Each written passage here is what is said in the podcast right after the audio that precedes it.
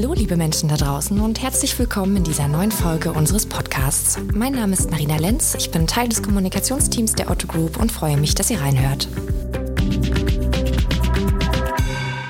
Wir beschäftigen uns heute mit dem Thema Kreislaufwirtschaft. Sie gilt als der Königsweg im Kampf gegen den Klimawandel. Das Konzept ist mehrheitlich in den Köpfen der Deutschen angekommen. Laut der aktuellen Trendstudie geben 64 Prozent an, dass sie bereit sind, sich für die Kreislaufwirtschaft zu engagieren. Wer mehr über die Trendstudie zum ethischen Konsum erfahren möchte, dem empfehle ich die letzte Podcast-Folge oder einen Besuch auf ottogroup.com slash Trendstudie. Der starke Rückhalt aus der Bevölkerung ist ein gutes Vorzeichen, denn beim Aufbau dieses neuen ressourcenschonenden Wirtschaftssystems geht es um nicht weniger als unsere Lebensgrundlage. Bis 2050 muss der globale Ressourcenverbrauch um 28 Prozent sinken, damit unser Planet bewohnbar bleibt. Dafür müssen Politik, Wirtschaft und Gesellschaft an einem Strang ziehen. Die Kreislaufwirtschaft bietet Lösungen dafür. Was es mit dem Konzept auf sich hat, wie es mit der Langlebigkeit von Produkten, einem Recht auf Reparatur und Secondhand-Mode zusammenhängt, darum geht es in dieser Folge. Bevor wir tiefer ins Thema einsteigen, bringt uns wieder meine liebe Kommunikationskollegin Nicole Sieverding auf Stand. Was verbirgt sich hinter dem Konzept Kreislaufwirtschaft und warum ist es eigentlich gerade jetzt so relevant? Schmelzende Gletscher, steigende Meeresspiegel, Artensterben. Die Auswirkungen des Klimawandels lassen sich nicht länger leugnen.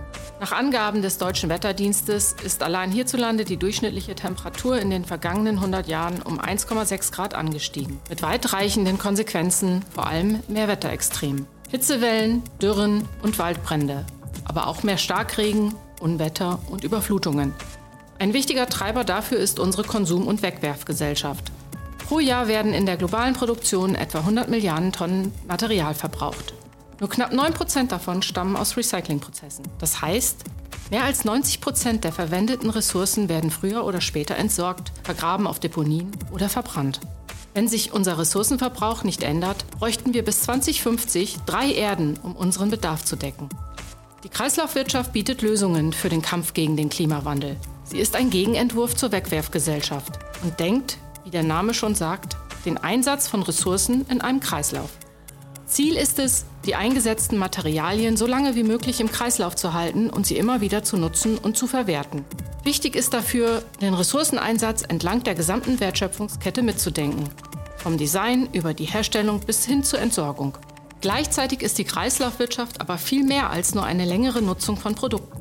Der Aufbau eines kohlenstoffneutralen, ökologisch nachhaltigen und schadstofffreien Wirtschaftssystems bedeutet eine fundamentale Kehrtwende zu unseren bisherigen Wirtschaften. Bestehende Geschäftsmodelle und Prozesse müssen grundlegend hinterfragt werden. Unternehmen, die sich von linearen Wachstumsmodellen abhängig machen, könnten schon bald nicht mehr zukunftsfähig sein. Denn auch die Verbraucherinnen unterstützen mehrheitlich den Übergang in die Kreislaufwirtschaft. Laut der sechsten Trendstudie zum ethischen Konsum sind drei Viertel der Deutschen bereit, den Weg von der Wegwerfgesellschaft hin zur Kreislaufwirtschaft mitzugehen. Ein radikales Umdenken kann sich also nicht nur aus ethischer Verantwortung lohnen, sondern auch wirtschaftliche Vorteile bringen. Vielen Dank, Nicole. Das ist eine wunderbare Grundlage für das Gespräch mit meinen beiden wunderbaren Gästen, Miriam Arndt und Niklas Jonas aus dem Corporate Responsibility Bereich der Otto Group. Sie sind Fachexpertinnen für nachhaltige Produkte und Kreislaufwirtschaft. Ein kleiner Hinweis vorab. Wir haben das Interview bei feinstem Hamburger Schiedwetter aufgenommen. Deswegen sind im Hintergrund leider einige Sturmböen zu hören. Bitte betrachtet es an der Stelle einfach als eine Art Hörspiel mit Wetterelementen.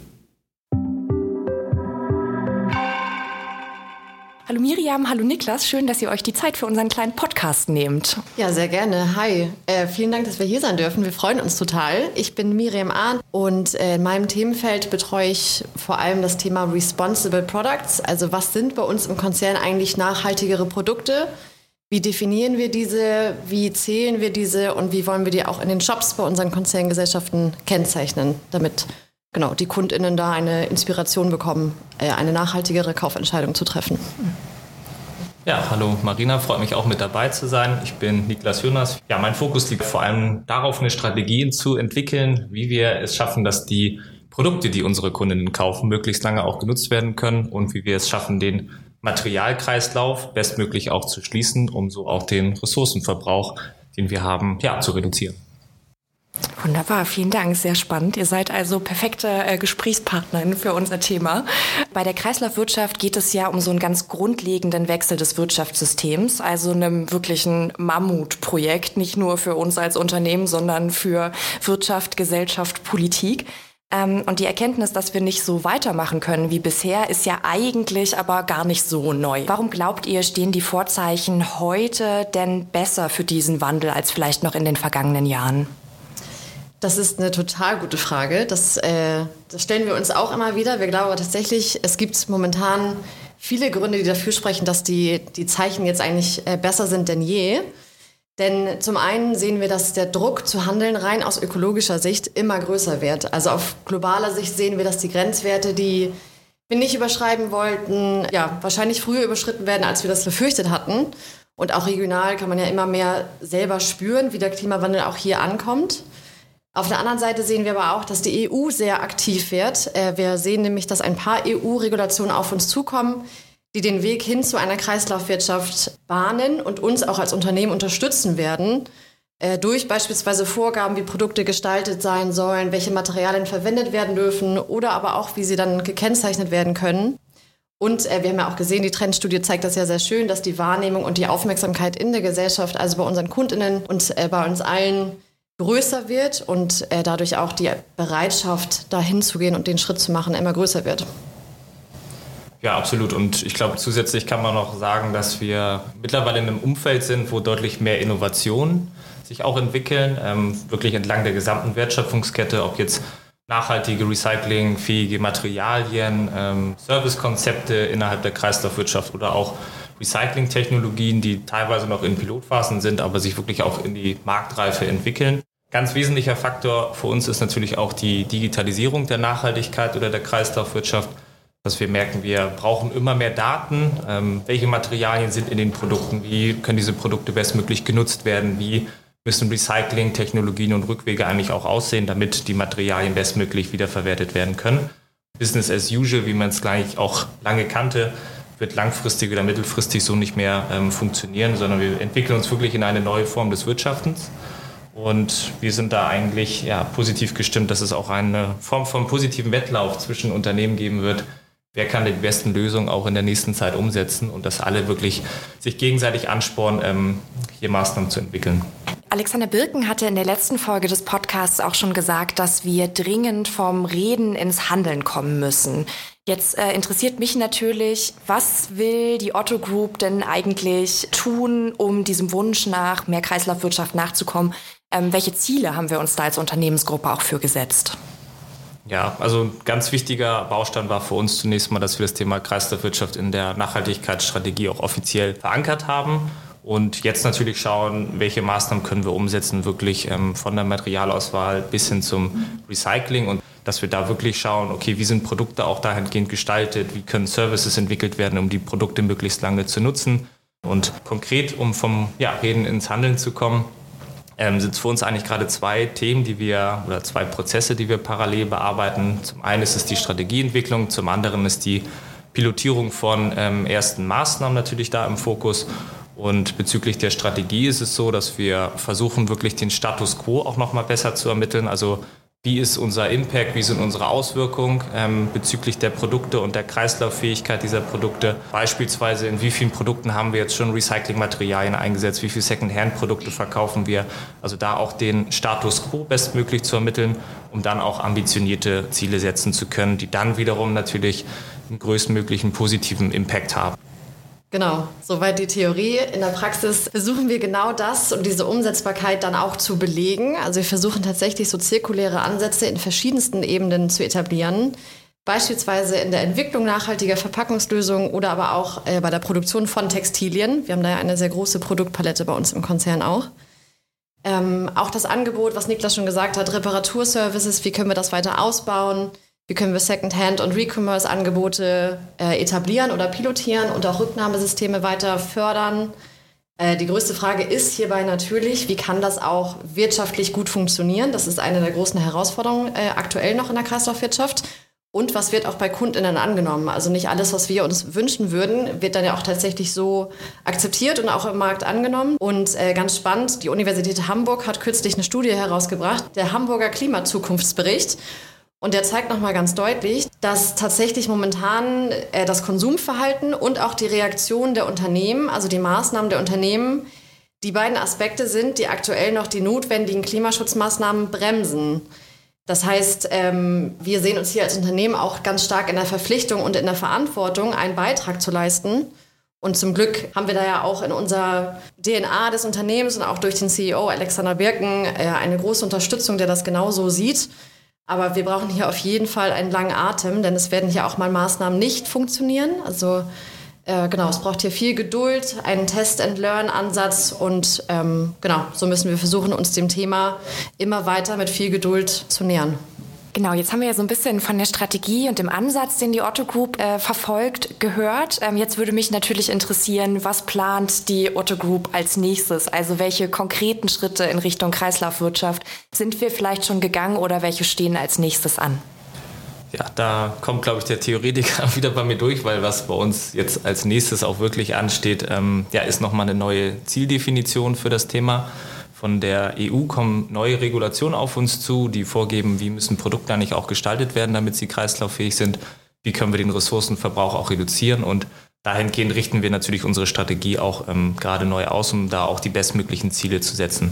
Und parallel dazu, ähm, wie eben auch schon gesagt, wollen wir natürlich bestehende Lösungen dann auch ähm, ausweiten und skalieren, sowohl in den Konzerngesellschaften der Otto Group aber natürlich auch versuchen, diese Lösung ähm, ja, bestmöglich auch zu übertragen, was bei einer Konzerngesellschaft funktioniert, vielleicht auch bei anderen mit anbieten zu können. Und da denken wir wirklich in diesem gesamten Kreislaufansatz, den wir uns auch immer bildlich gerne vorstellen, also dass wir versuchen, mehr Recyclingmaterialien in den Produkten einzusetzen, dass wir versuchen, Produkte zirkulär zu gestalten. Beispielsweise haben dann Bon Prix auch schon erste Cradle-to-Cradle zertifizierte auf den Markt gebracht.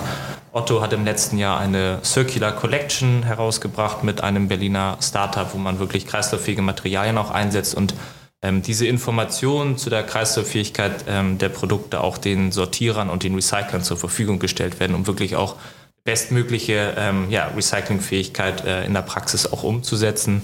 Wenn wir uns dann anschauen, was können wir auf Service-Seite tun, ähm, About You bietet beispielsweise dann auch schon Secondhand Produkte in ihrem Shop an, das auch weiterhin ausgebaut werden soll. Weitere Konzerngesellschaften versuchen sich in dem Bereich Recommerce auch mit Lösungen am Markt zu etablieren. Ähm, wenn wir weiter schauen, was können wir den Kundinnen anbieten, da sind es zum Beispiel Reparaturlösungen, Manufaktum oder auch Franconia sie auch anbieten, um die Produkte möglichst lange und gut nutzen zu können.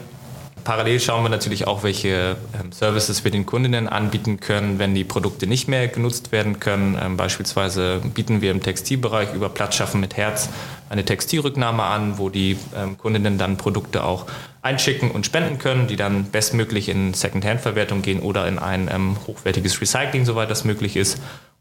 Genau, und was auch wichtig ist in der Kreislaufwirtschaft, neben dem Design von Produkten sind natürlich auch die Materialien, also der, die Auswahl der Materialien sehr entscheidend und sind auch bei uns in der äh, CR-Strategie ein wichtiger Baustein, um so auch kreislauffähige Produkte herstellen zu können. Deshalb arbeiten wir auch daran, dass in all unseren Produkten und Verpackungen immer mehr Materialien auf nachhaltige Alternativen umgestellt werden. Also von der Textilfaser zum Holz, Verpackungen in jeglichen Materialien, die bei uns wesentlich sind. Äh, und so kooperieren wir beispielsweise auch im Themenfeld Verpackung mit Startups wie TraceDesk oder White Plastic, um hier nachhaltige Lösungen äh, zu pilotieren. Und was ich eben schon kurz sagte, wir wollen aber gleichzeitig auch versuchen, die KundInnen da ganz aktiv mit einzubeziehen. Also wir wollen jetzt demnächst auch wirklich noch besser verstehen, was kommt aktuell an, ähm, was kann gefördert werden, was wird vielleicht auch von KundInnen schon gefordert, wo gehen sie mit und wo ist vielleicht die Marktreife noch nicht ganz da. Denn äh, das ist uns auch ganz wichtig, dass wir hier den KundInnen, also die KundInnen dazu sensibilisieren, informieren und auch am Ende des Tages inspirieren, äh, nachhaltigere Entscheidungen zu treffen. Dass entlang dieser kompletten äh, Customer Journey KundInnen dazu befähigt werden und inspiriert werden, ja, sich mit dem Thema Nachhaltigkeit zu beschäftigen.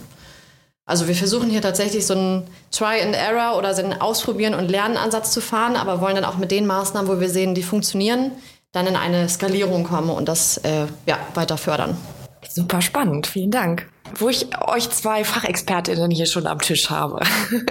Ihr habt gerade so viele spannende Stichworte genannt. Langlebigkeit von Produkt, Reparierbarkeit und so weiter. Ähm, ich stelle mir persönlich tatsächlich regelmäßig die Frage, ist es eigentlich sinnvoller, ein möglicherweise weniger energieeffizientes älteres Gerät deutlich länger zu nutzen oder ab einem gewissen Punkt auf ein neueres, das dann auch energieeffizienter beispielsweise ist, umzusteigen. Habt ihr da eine Empfehlung für mich?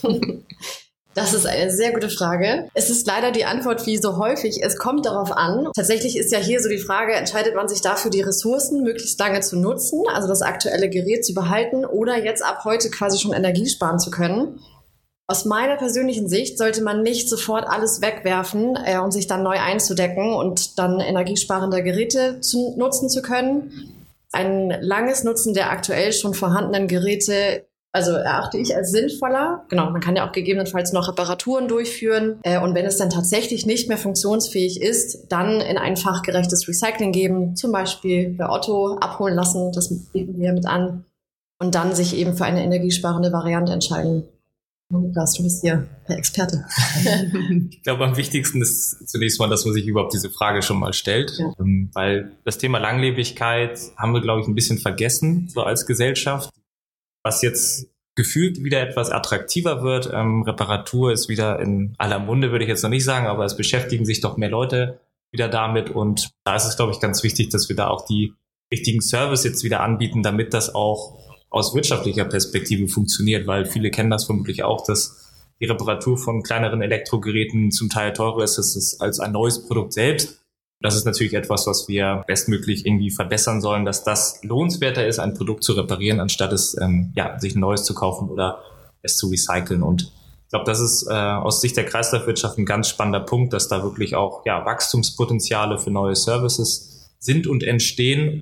Super, wunderbares Schlusswort. Und damit sind wir schon am Ende des kleinen Interviews an angekommen. Vielen Dank euch beiden.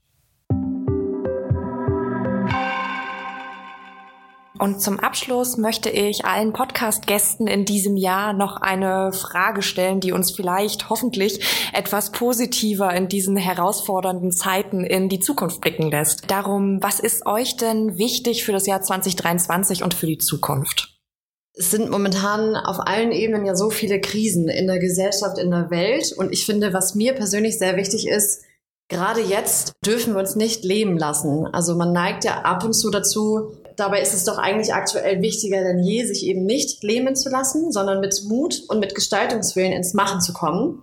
Äh, und für mich persönlich ist auch das Thema Suffizienz dieses Jahr nochmal in den Fokus gerückt.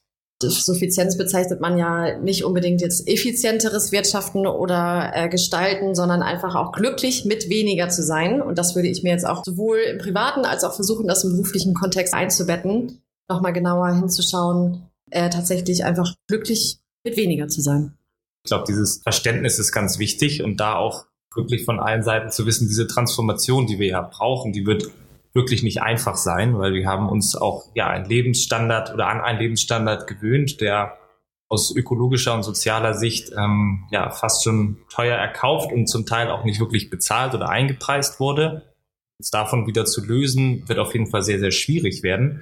Ähm, aber ich glaube, dass wenn Unternehmen sich ähm, ja, ambitionierte Ziele setzen, wenn die Kundinnen durch ihren Konsum die richtigen und nachhaltigen Lösungen auch unterstützen, wenn die Politik mutige Entscheidungen trifft, können wir, glaube ich, in diesen und auch in den nächsten Jahren eine ja, Trendwende einläuten, mit dem wir dann das Thema gemeinsam auch vorantreiben können.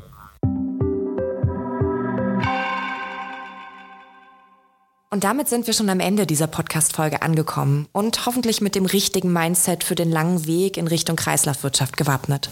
Natürlich interessieren mich hier auch eure Erfahrungen. Habt ihr euch bereits mit dem Konzept Kreislaufwirtschaft auseinandergesetzt? Und in welchen Bereichen experimentieren vielleicht auch die Unternehmen, in denen ihr arbeitet? Womit habt ihr gute Erfahrungen gemacht? Was hat nicht so funktioniert? Kommentiert gerne auf den Social-Kanälen der Otto Group, zum Beispiel auf LinkedIn.